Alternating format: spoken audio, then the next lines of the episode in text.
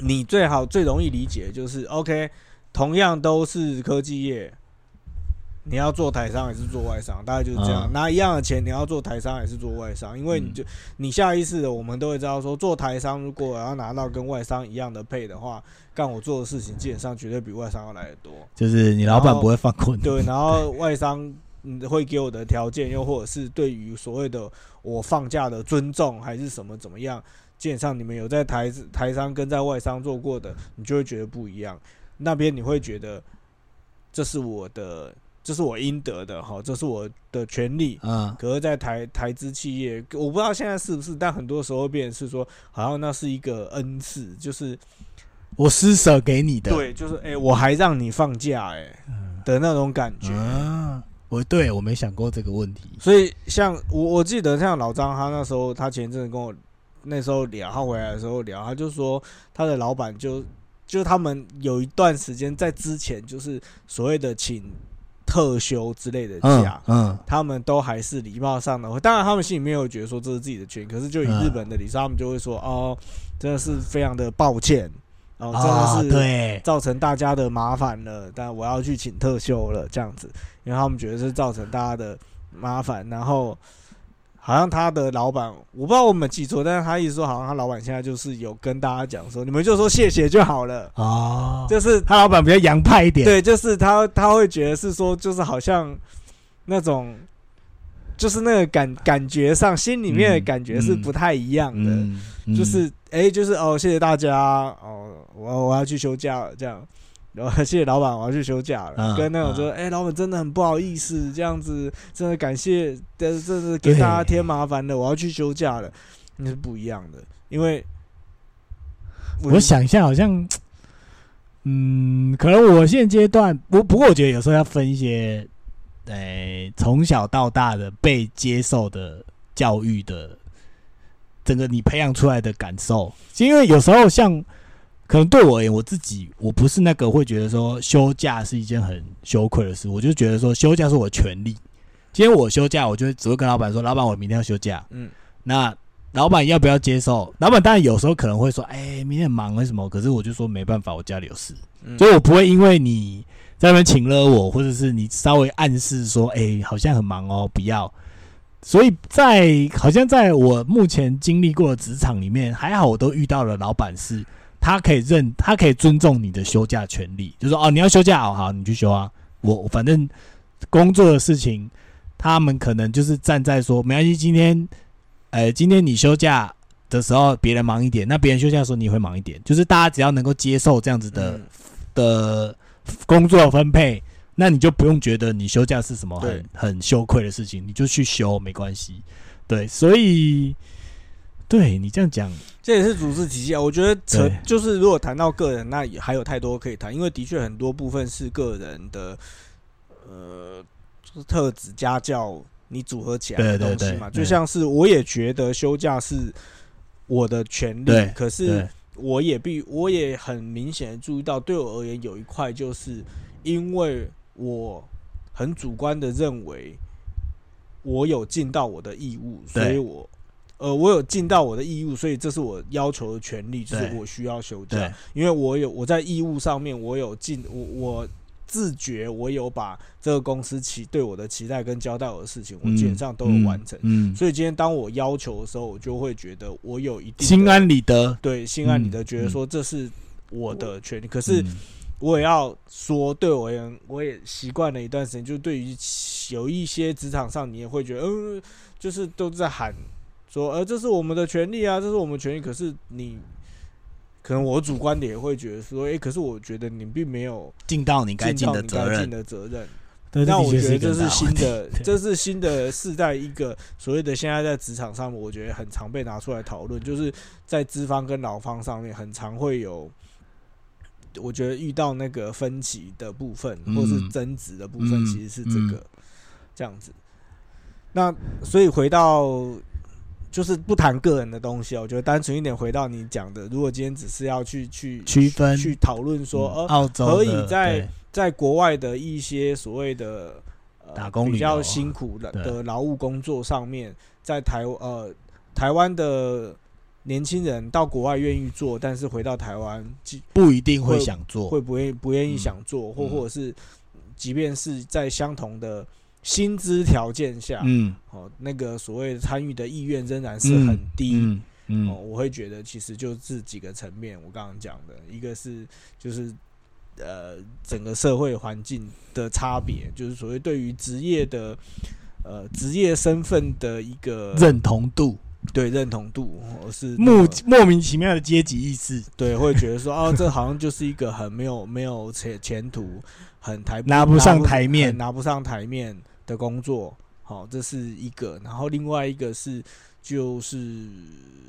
生活条件，对，好、跟职场文化嗯，都有差。那不是只是，但钱是最简单的，可是钱其实不见得要把这这些东西不见得有被算在里面。嗯，那你有在不一样的文化工作过，你就会，我觉得就比较能够更清楚的去体会到说，这两者之间都同样都是拿十万对，是有差别的。嗯嗯嗯嗯嗯，对，因为像是说他们那样子的工，在在澳洲那一些，他还是非常的遵守所谓的劳动规范啊，嗯嗯嗯，该下班就下班，该下班就下班，该超时该怎么算，该老实算给人家你，都是好照好的规定来去去对处理的照规定来，光是就这一点就已经打死了一一卡车台湾的公司啦。真的。那所以你要怎么说哦？你不能只是看说哦，都是拿十万，可是嗯人家的十万跟就是所谓在澳洲相同工作的十万，跟在台湾相同工作的十万嗯里面的内容跟内涵可能是差很多的。嗯对，而且你可能就是你你你准时下班，你工作做完了，大家是开开心心的离开的。可是，嗯在台湾你可能还嗯要去忍受说，哎呦，这个人拿那么多钱，你看这样拍拍每屁股就走了，这样对？你可能还要忍受这样。这好像是一个，呃，我不知道要从什么时候开始才会改变。就是至少我在半导体界，这个现象不明显，嗯它不会因为说，哦，不过不一定啊。我现在也接触到一些美光的客户，美光的客户有些人是这样，就是他会，呃，有的老板嘴巴讲说时间到就下班，可是实际上就当他在评比你的时候，他就会把这事情列进去，嗯，就是他会觉得说，哎、干你你你你每天就是人家人家五点半你五点半走，可是明明事情还没做完，有些学长都做到六点七点，嗯然后你你还在那个，然后我们讲最实际的台积电，这个现象尤其明显，就是他根本不会，有可能他是真的很多事情就是你做不完，是，然后他就会要求你加班到最后一刻，就是加到满为止，这样。可是就是对啊，好像在这个劳动环境里面，对于尊重各种职位，或者是尊重你这个人，对于能不能够准时下班、尊重你休假的权益这件事情，在台湾的劳动市场的社会里面，资方是不是能够有建建立这个正确的心态？我觉得现在还有很长一段对啊，资方要建立正确心态，劳方也要也也是期待要建立正确的心态，因为这是双方的啦。你你说以 Angus 你你自己身边亲近的人在当老板这一件事情，嗯你嗯，当然会觉得，我相信你们也会觉得说，哎、这是一个我们希望善待我们的员工。对，可是当然，同样的，你们也，我觉得就是也是很自然的，你当然一定会拿出一个，就是我期待员工有什么样子的，表现啊，对，对，对不对？那嗯，我想任何，我想制度的的调整啊，整个文化的调整，需要很长的时间。那到底是由谁先开始做？呃，当然以资方跟劳方在在权力关系上面来讲，资方当然还是在是一个比较高的位置上面。嗯，那以一个拥有权力者去率先做这样子的调整，通常通常还是对于一个状态的改变，我觉得还是仍然是必要的。哦，那只是说下面的人有没有没有办法接到这个善意的同时，也是拿出相对应的诚意。很难呐。那如果没有，那其实久了就，嗯，对我就还是会很难改变啦。就是人家也会这种恶性循对，环对，资方也会觉得是说，你凭什么要求我这么多？你就是你这样子的状态，然后对，因为的确就是我至少对于目前一些比较年轻的，我在职场上面遇到的，嗯也就是真的是开口闭口都是在谈说我的权利是什么啊。嗯，那我我觉得权权利当然是需要被拿出来谈的，嗯。然后，但我我觉得回过头来也是应该要好好去思考说，那在这个职务上面你应该要付出的义务是什么？可是有时候这种事情就是，对，我不知道，因为像我朋友现在是当老板嘛，然后他现在就是一直对于，呃，因为他可能先经历过两三批，就是服务业嘛，你会遇到，你就请工读生，你会经历过两三批，到现在已经可能五六批有了，五六批、七八批有了，可就是刚好有一两批就是表现的特别好，所以你就会觉得那一两批的的标准，你会期望在。后面或其他的工读生，你要能够做到一样的水准，那就是他认为你应该尽到的责任跟义务。那他也不吝惜说，哦，OK 啊，就是如果你能够做到那个水准，我薪水也是，我时薪也是会超过，就是目前劳基法的规定，就是我一定可以加给你。可是现实的状况就是，呃，目前新来的工读生们并没有办法达到那个水平，而且是落差很大，就是他可能已经习惯那种。被这些员工很优秀的这种感觉，嗯，然后现在瞬间来一个 很大的 drop 之后，他就是每天为了工读生，他就觉得他已经甚至到觉得工读生来帮他上班，他都觉得更累，嗯，你懂吗？就是他没有工读生上班，反而还轻松一点，因为他反正他就自己 handle 所有的事情，都是在他的掌握之下，嗯然后客人的状况什么他都可以很清楚。可是如果交给工读生们，他就会觉得干，我就还要分神去。照顾他们，然后还要一直提醒他们你要做什么什么什么，是。对对对，然后他会觉得说干，我就已经跟你讲过很多次，你又不是新来的，嗯。就是有种觉得他每次都觉得工读生来上班都是每天都是第一天上班，这样什么都不会，嗯。然后他就让他自己他自己觉得非常的无奈，他也觉得干不知道怎么办，对，那就像你讲的，我我们也想跟新，他可能也想跟新生代强调他的责任跟义务，可是就会发觉说，我。我有好几个 level，你连 level one，你连等级一都练不满等，我根本连跟你要求后面事情都做不到，因为你从等级一就做不到。嗯然后你，嗯，可能因为现阶段很难找人，所以他又不能够随便的把你剃掉，因为他把你剃掉，他之后就是整个整个乱起来又更更卡，他就只能忍受，然后就不断好吧，那我再找新的人这样。对，所以我也我也不知道，就是这些人也是，就像你讲，有可能某些程度就是他会觉得说，很多他的权利就他该尽的，就是哎、比如说，呃，准时上班、准时下班，这就是他的权利。可是准时上班、开始上班之后，他该尽哪些义务？其实说实在的，就是你在旁边看的人都会觉得，哎、干好像 好像还没到达你我们要到的最基本的标准都没有。然后，可是我又必须花钱。你你今天在这一整天四个小时的上班时间，我还是必须给你钱。嗯可是就算你表现的很烂，根本就不到我的标准，我还是得给你钱。对，就 充满了无奈跟 不知道该如何表现这些问，不该该如何改进这些问题，我不知道。对，好，那我们直接再继续跟大家 share。好，欢迎来到护国企业。那我们今天呢，前面呢，我们是稍微讨论一下关于在工作职场上，嗯，前面第一个议题是因为戴普先生以前在澳洲打工旅游过，然后我们就讨论说，OK，在澳洲打工旅游，他是他的薪资结构的状况，然后跟心态，那那主要的问题是出在说。我们刚刚最后的结论是说，你在澳洲打工旅游的过程，你选择的工作，不管是城市里的还是农场的，那在澳洲的整个环境跟氛围里面，他不会不尊重你的选择，他不会认为说，哦，你在农场上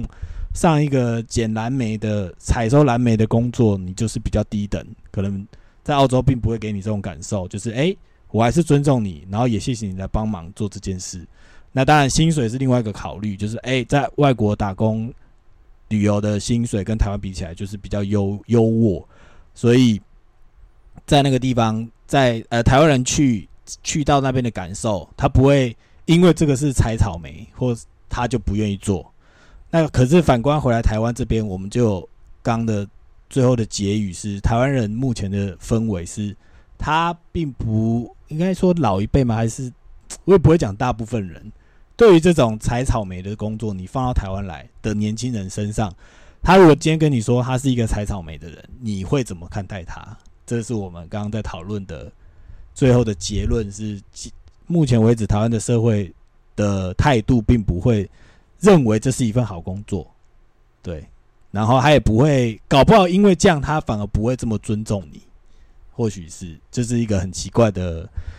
很奇怪的心态，那也需要时间去调整，我们只能期望时间调整。好。然后接下来我们帮大家讲另外一个科技新闻，就是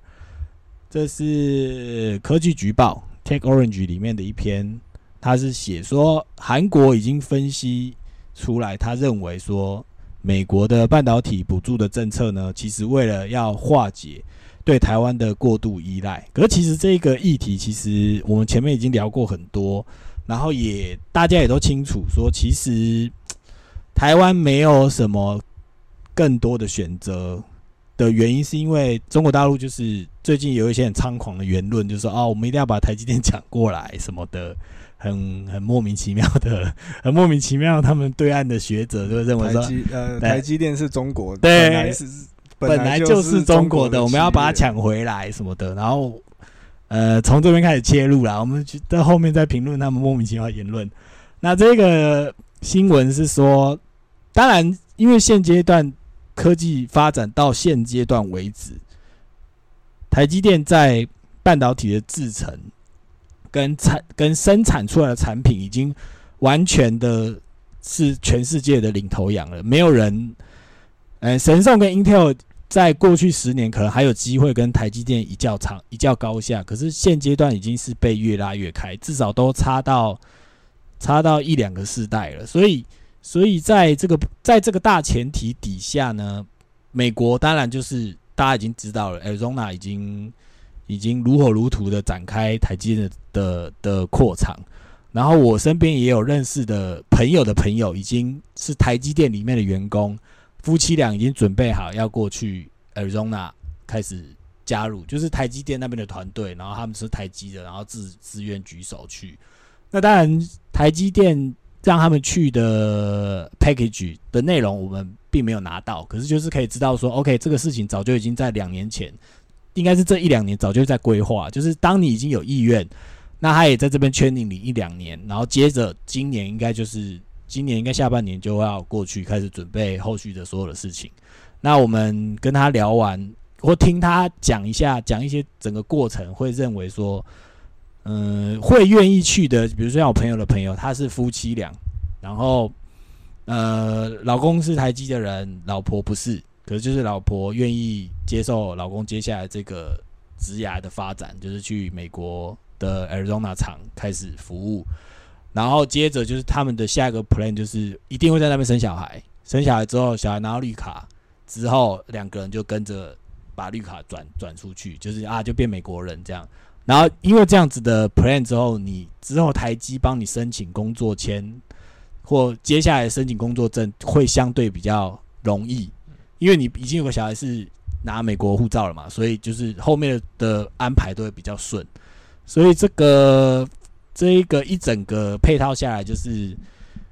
嗯，我听完就是反正就是，如果是新生代的台积工程师，那我是觉得可以去啦。那我自己私心的判断是会认为说，哎，美国的台积厂未来的台积文化会像台湾这样吗？我自己的判断是应该很很难，因为你在那边，呃，老板就算是台湾人好了，他还是必须遵守美国当地的法规或遵守美国当地的劳工制度。所以，在我自己看，我自己是站比较正向的。当然，也是有人会觉得说不一定是这样。可是我自己来看，我会觉得比较正向来来看待，这就就是台积在美国的厂是，它可能在未来的管理文化会比较偏向美商的管理文化，比较不会像台式这种很很高压、很压迫的文化了。所以，这就是哎，这是有点题外话，就是稍微稍微讲一下。所以目前我们得到的一些 information，然后以及我自己未来的判断了。好，好，那回到这篇。这篇文章，他就说这篇文章它是由韩国最可靠的分析师金龙宇，然后他将他所分析的书是叫《半导体投资大战》这本书里面，他从美国的国家安全的角度来出发，然后分析说美国为什么要决定献出史上最大规模的设厂补助政策，那最终的目标是什么？那我们刚刚前面已经有先讲结论，就是。反正这就是为了美国自己的国家安全需求，那他不希望所有的半导体产，我所要的晶片全部都堵在台湾身上。那台湾就是大家知道，在台湾大家知道我们就是第一岛链的中心。如果我们被最后被中共拿下来了，那对于不管是日本或韩国或就美国自己本身的国家利益都会非常。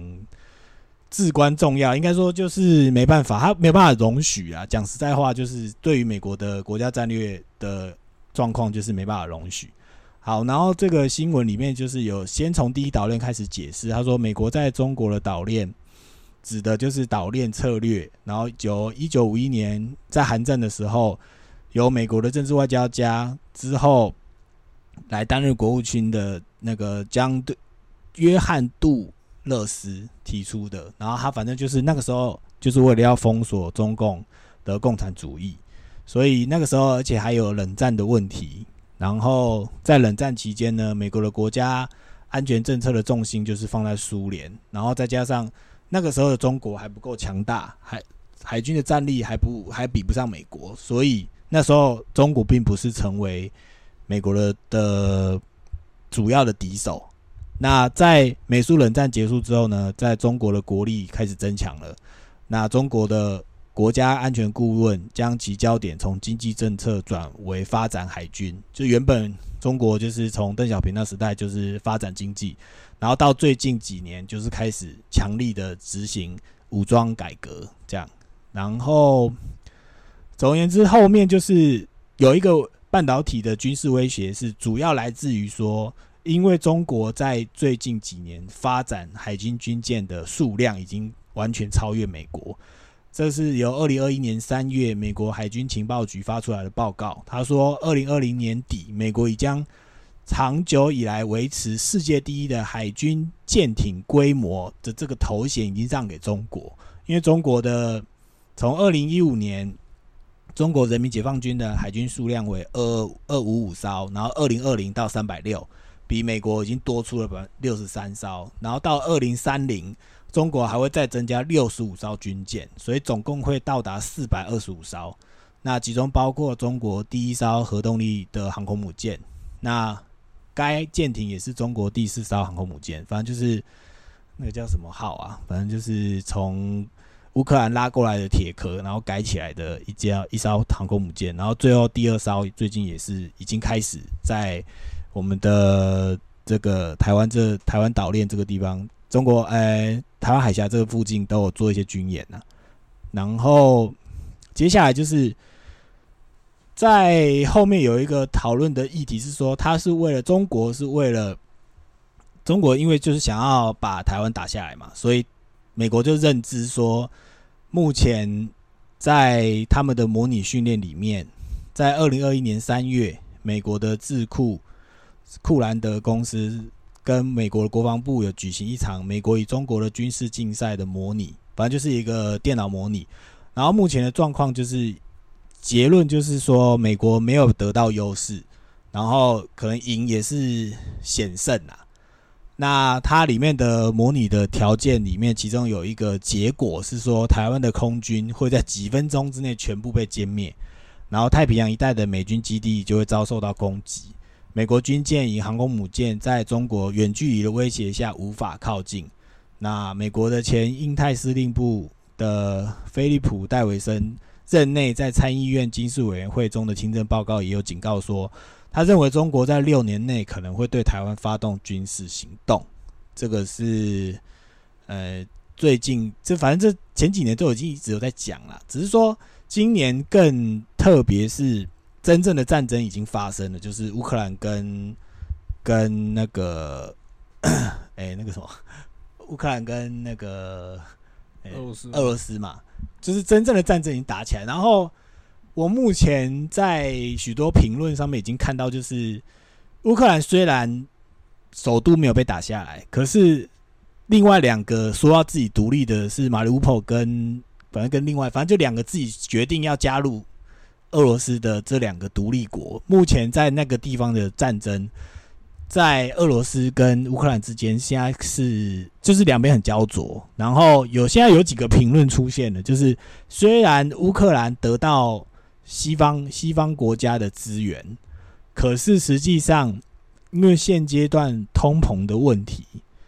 所以每一个国家的国内都有经济的问题。有经济的问题，就表示大家没有办法再有多余的钱去从事军事活动。当我把武器送给你之后，这些都是需要钱的，这些钱变少了，所以变成我没办法给你更多武器。那我在我还可以给你武器的这段时间里面，到底乌克兰有办法反攻回去吗？其实目前所有的政策跟专家表示，其实机会很渺茫，就是因为在再怎么样讲，俄罗斯它的本土的长距离导弹都还没拿出来用，所以大家也认为说。这目前这个战况的部分，乌克兰很难收复这两个要投靠苏俄罗斯的国家，那俄罗斯也很难完全占领这两个国家，就是现在就是卡在中间，然后时间拖长了，除非普丁内部的政治的政治状况真的发生什么状况，就是时间拖长了，对普丁而言，这时候集权国家的优势又出现了，就是他可以让人民饿肚子。然后去维持他的战力状况，可是，在乌克兰这边，西方国家给你资源，没错，可是西方国家人民没办法接受饿肚子啊，所以你的金元的钱，这些军事援助的钱，就是必须转回投入国内的经济活动的时候，你就没有钱给乌克兰，也没有武器给乌克兰，然后接下来整个战局又开始出现很不确定的状况就会出现，然后这个剧本。就会被中国大陆看到，中国大陆就会意识到说，反正今天我打台湾，我只要能够挺得过去，挺过，我才挺两个月。我们讲短一点，两个月好，我只要挺得过两个月，台湾就会被我拿下来。因为其他国家目前没有余力来对付对付我，就算美国想要对付我好了，美国现在自己通膨的问题已经高涨到人民快受不了了。还有谁有余力去说哦？美国你要去救台湾什么什么？我看我自己是比较悲观一点，对我自己觉得对，所以对，好好，总而言之，就是刚那个我刚刚讲的新闻的其中一部分，就是对于中国大陆对台湾的军事活动的一些预测，跟我自己的想法会是这样。当然，很多人还是会说：“你放心好了，这些事情短时间内还是不会发生。”美国假设中国大陆敢出手，美国一定会出来救或什么的。是，可是就是假设通膨的状况一直往下延续，然后变得越来越严重，美国自己没有钱的时候，他还有余力去管这件事吗？我觉得中国大陆有可能会想到这一块。他他就是，反正我自己是说，中国大陆自己目前本身也有没有余力可以哎处理这些？对，可是就是觉得也不见得那么乐观吧。对对对对，可是因为你说你看到像上海还是其他一些地方的那个状况，他自己内部维稳，他也花很大的力气啊。就是，哎，我觉得就是现在有一种，就是各个事各个因素都扯在一起。因为我刚刚有讲嘛，国集权国家的优势就是他可以不管人民饿肚子。我今天封城这件事情，另外一个衍生出来的结果就是，人民要作乱的时候，我用封城的名义，我就叫你乖乖待在家。你没办法群聚的时候，你就不会对我造成威胁。就算你在那边靠北我，反正你饿死就算了，我才懒得理你。总而言之，就给我乖乖待在家。嗯，对。所以，当这个事情整个扣在一起的时候，就会。我不知道，反正我自己看长期来讲，集权国家在对于延长战争战线这件事情，集权国家是比较得利的。是对，因为他就是愿意赔掉他人民的钱，赔掉人民的命，人民还没有枪。对对对对对对，他就是愿意赔掉那些事。所以，重点是，我想美国报名跟中国报名还是有点差，在在在能够使用的工具上面，可能还是有很大的落差。因为美国人民的第二修正案。的枪支拥有，就是为了要防止政府权力扩张过大嘛。哎，所我自己是比较有一点比较悲观啦，就是说啊，如果假设六年内这件事情是不是真的会发生，我自己会站在说，如果通膨的现象还是很严重，有可能这件事情会加速中国大陆去处理处理台湾这件事情。对，好，对不起，然后回到哦，我们扯很远，对不起。那新闻的部分就是这个报道部分里面还有一个部分，就是说它是保障。有人系统的生存，同时发展无人系统的技术，就是大家现在已经在乌俄战争的这个这个现况里面发现到无人机的使用跟无人作战的，就是哎，不然讲无人机的使用，然后跟所谓的网络作战这件事情，因为网络作战是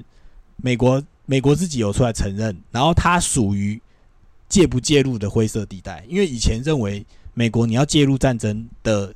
实实事实就是你出兵，或者是你派人派人过来，那才叫做介入嘛。是。可是现在网络网络骇客这件事情，或网络攻击这件事情，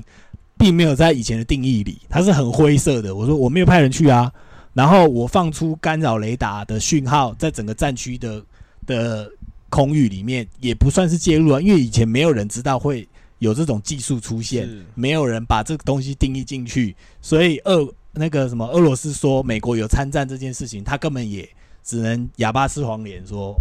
诶，到底美国有没有介入？他当然会对外讲说有介入，可对美国而言说没有啊。我们以前的条文规定介入是什么样，定义是什么样？实际上我没有啊，我是派出我的网络部队跟我的那个干扰讯号，这个不算介入啊，我没有派人去啊，这些都是科技力的展现嘛，所以就变成加速。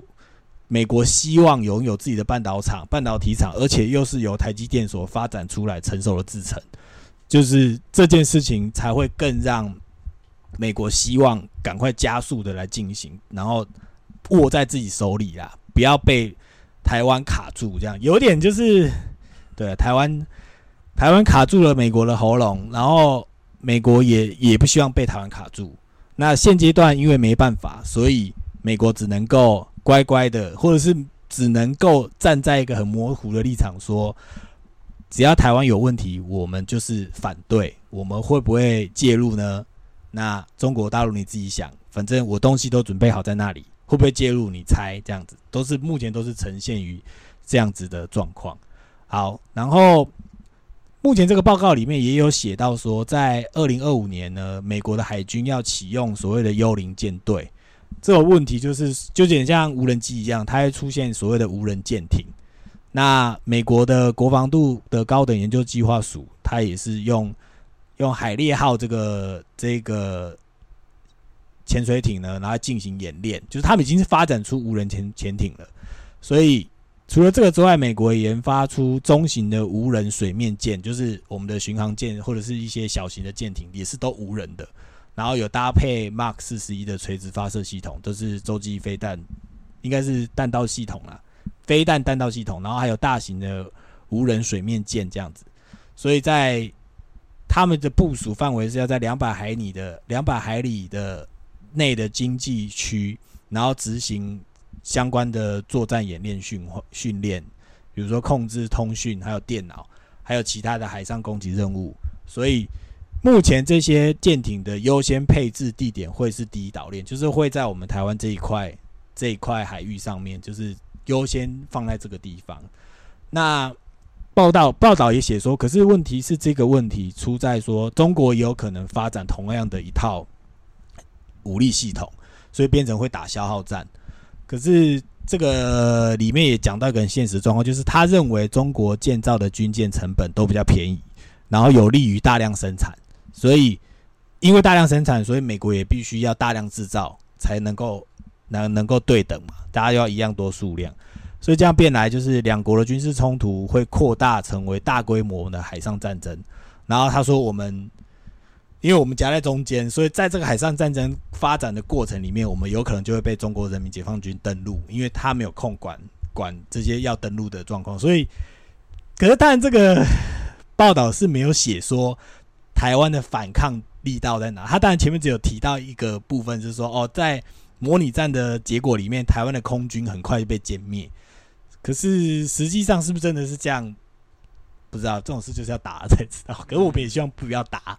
当然是不打最好。可是就是大家该买的东西、该准备的东西都还是一直准备。然后，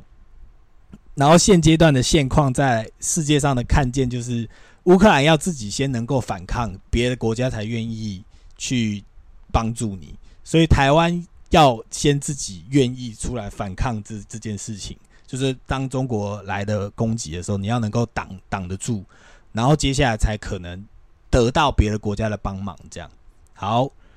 那后面呢还有写到说，关于军事除了军事的威胁，他认为商业的领先地位也出现隐忧。他认为，因为美国在消费市场的的状况跟中国的消费市场其实不一定是一样的。他说。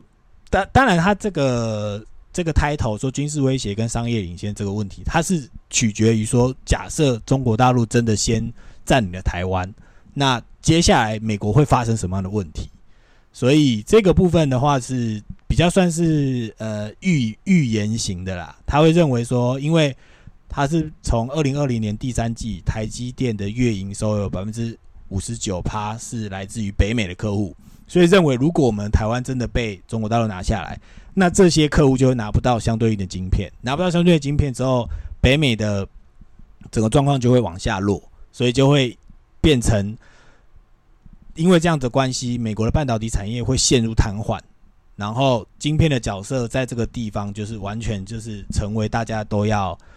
大家大家都想要抢的东西啦。所以如果真的台湾的台积电被中国拿下来了，那可能他就会，中国很爱用这种威胁的方式，就是比如说像今昨天最新的新闻，就是中国禁止台湾的无国鱼进场，类似这种，反正你得罪我，我就不要给你晶片，类似这种事情就会很快发生。所以中国的威胁，美国现在就是一直在不断的往最糟的方向去模拟啊。不过这本来就是他们应该要执行的，就是你有最糟的打算，你才会有有相对应的的。政策或者是计划去去去阻挡这件事情，对，好，然后最后的最后的他的他的决议，就是因为我们刚刚讲说中国，诶，我们台湾在 Arizona 设的台积电的新厂，那美国要给出一个最棒的最大的补助，那因为这个补助，请。补助的状况底下，到底美国有没有办法生产出一个完整的晶片供应链？好，然后它这里面就是有有有开始写出美国晶圆代工法的内容。那他说支持内容就是，反正他认为一定要本国生产嘛，所以商务部会提供一百五十亿美元，然后对于建设商用或者是与国安相关的晶片制造、组装、测试、封测厂房以及扩充研发。设施进行补助，然后国防部会另外提供五十亿美元来对于生产国安机密必要的晶片生产进行补助。反正就是，反正台积电你生产的东西，就算再怎么贵，反正国家美国的国家都会花钱来买。对，然后研发的部分就是也有很多，也是提供五十亿美元，然后针对。那个我们他们美国技术不如台湾的部分的微显影制成，就是所谓的 SML 的光刻机的部分呢，所以它有国国防有高等研究计划署有二十亿，就是很多它有编列一些预算呐，然后让美国能够尽快完成这样子的部分。那整体而言，美国半导体产业协会有点出，美国国国内晶片制造基础设施不足，所以美国政府决定寄出有史以来最大的。税制优惠以及各例各种的奖励机制，就是我们刚刚前面讲的，然后来吸引所有的半大家所谓的半导体业者在美国设厂，然后美国的晶片制造崛起政策，就算不是针对美国的企业，可是对其他国家的业者而言，就是他们来看说啊，如果以成本的观念来看，假设有补助，其实是相当具有吸引力的。我的一百块的晶片有可能有。二十块是美国负责处理，所以我的成本只要八十，然后我再往下 cost down 的话，就是有办法做到更好。那这个部分就是美国对于最大的补助政策的一些细节。好，那因为这个文章非常长哦，我我我可能会下礼拜再继续把它讲完，因为而且这本书我蛮有兴趣的，我会把它看完，然后看我看不看得完啊，就是去了解一下他怎么样去预知这件事情。那实际上在我们半导体业界已经知道说，反正台积电就是已经要出发了，已经相对应的人要出发了。那当台湾人，我呃一个厂大概我保守估计也大概一千多两千多人。然后假设台湾人能够占百分之十好了，十或二十，就是大概四五百人。其实就是我那时候跟那个朋友的朋友听他那边讲，我会觉得说，你现阶段去的人，你可以保有许多优势，而且那个时候去，你不会是说只有你一个亚洲人，因为你在那边设厂的话，台湾的这些先过去的干部们，就是台湾会成为一个该有的区聚落。那这四五百个人在那个地方，就是我觉得是蛮有发展性的啦。对，就你不会觉得说你是一个单独独立的单孤单的亚洲人，可是其实你去关于整个费伯厂里的台湾人，就是我觉得会成为一股力量啊，会成为一股当地会成为一股力量。所以我是蛮 怎么讲正面看待这个半导体厂。虽然我们前面已经。